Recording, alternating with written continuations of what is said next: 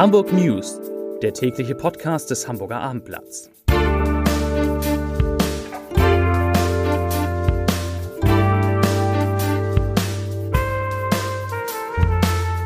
Moin, mein Name ist Lars Heider und heute geht es um gestiegene Bauzinsen, die die Nachfrage nach Baufinanzierung in Hamburg deutlich reduziert haben. Weitere Themen, die Polizei steht vor dem nächsten Risikospiel in der zweiten Fußball-Bundesliga, der Senat distanziert sich vom Islamischen Zentrum und Berlin überweist 156 Millionen Euro nach Hamburg. Wofür?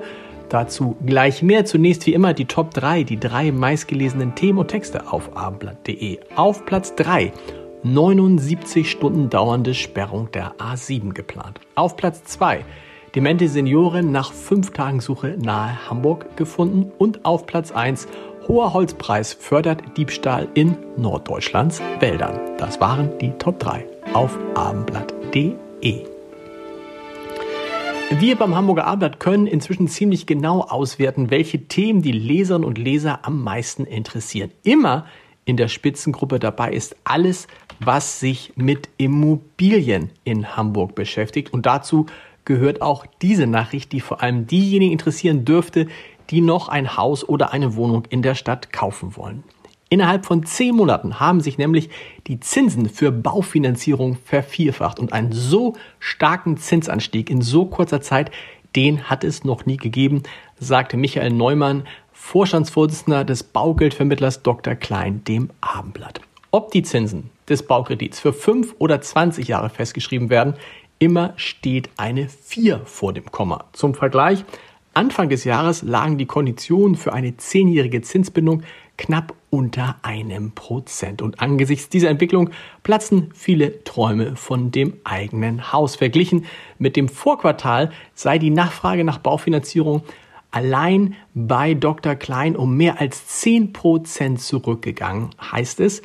Und ähnliche Zahlen kommen von der Haspa und der Hamburger Volksbank. Denn die Kosten für eine Immobilienfinanzierung sind kaum noch zu stemmen. Zu den steigenden Zinsen kommen die fast unverändert, unverändert hohen Immobilienpreise, die nur leicht nachgegeben haben in Hamburg. Als die Zinsen zuletzt im Jahr 2011 auf dem aktuellen Niveau lagen, kostete ein Einfamilienhaus in Hamburg noch rund 323.000 Euro, 53 Prozent weniger als jetzt. Im dritten Quartal diesen Jahres haben Hamburger rund 430.000 Euro Kredit für den Einzug in die eigenen vier Wände aufgenommen.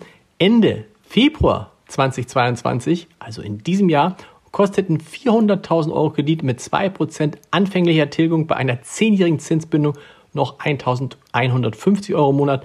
Aktuell sind es, Achtung, 2027. Das ist ein Plus von 76 Prozent. Gute Nachrichten für Hamburg gibt es aus Berlin. Der Haushaltsausschuss des Bundestages hat 156 Millionen Euro für den Ausbau der S-Bahn-Linie 4 im kommenden Jahr freigegeben. Dazu sagt Metin Hagverdi, Hamburger Abgeordneter für die SPD und Mitglied des Haushaltsausschusses, ich zitiere, der Ausbau des Eisenbahnknotens Knotens wird das Nadelöhr Hamburg leistungsfähiger machen. Dadurch profitiert der gesamte norddeutsche Schienenverkehr. Zitat Ende.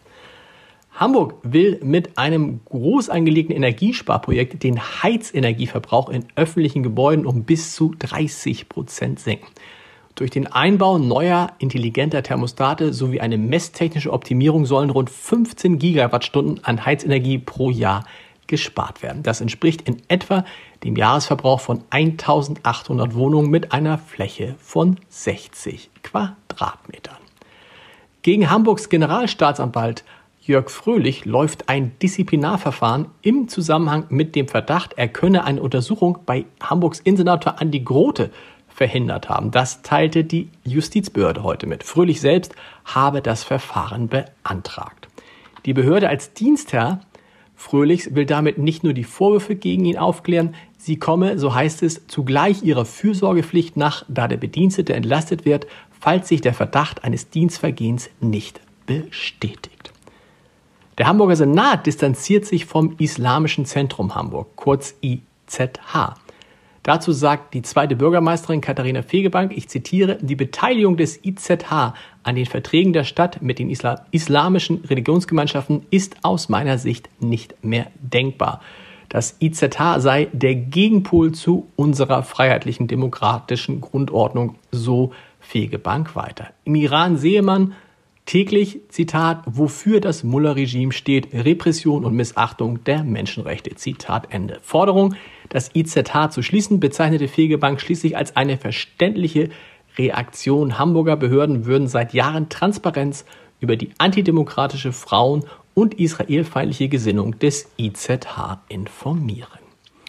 Nur gut eine Woche nach dem Fußballderby zwischen dem HSV und dem FC St. Pauli, bei dem die Polizei eine Konfrontation zwischen Hooligans verhindern musste und es massive Kritik am teilweise harten Vorgehen einzelner Beamter gab, steht das nächste Risikospiel in Hamburg vor der Tür. Am Sonntag empfängt der HSV die Mannschaft aus Magdeburg und mit ihr werden rund 7000 Anhänger aus Sachsen-Anhalt erwartet. Darunter sollen auch zahlreiche Fans der sogenannten Kategorie C sein, die also als gewaltbereit gelten. Die Polizei wird deshalb erneut im Großeinsatz sein. Mit dem Zug wollen die Fans des ersten FC Magdeburg bereits am Sonntagmorgen in Hamburg anreisen. Damit dürfen sie um kurz nach 9 Uhr am Hauptbahnhof eintreffen.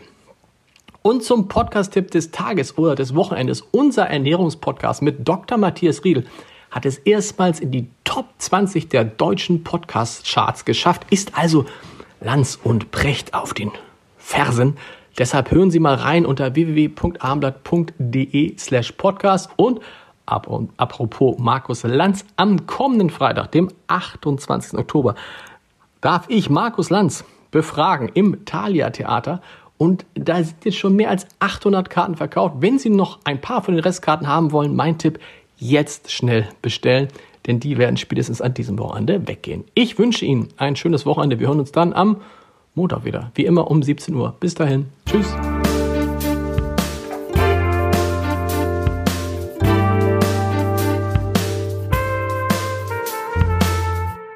Weitere Podcasts vom Hamburger Abendblatt finden Sie auf abendblatt.de slash podcast.